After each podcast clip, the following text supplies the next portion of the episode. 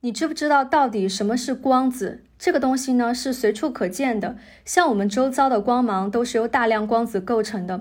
光子非常的古老，它从宇宙大爆炸初期就诞生了，它没有静止的质量，在真空当中就可以传播，传播速度是大约三十万千米每秒。光子除了可以发光以外呢，它最重要的身份是传递电磁力的媒介。电磁力是宇宙四大基本作用力之一，它特别的普遍。它本质上呢，就是带电粒子或者是带电物质之间相互施加的作用力。比如说，带正电的原子核和带负电的原子相互吸引，形成原子，这就是电磁力。分子与分子之间的相互作用也是电子之间的电磁力。其实这种作用力就是通过交换光子来实现的。我简单描述一下两个电子之间发生电磁力的过程啊。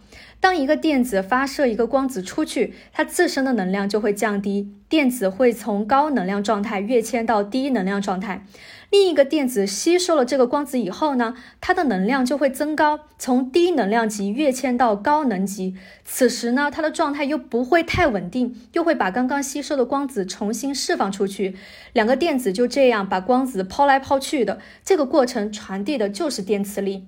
光子和其他所有的量子都是一样的，都具有波粒二象性。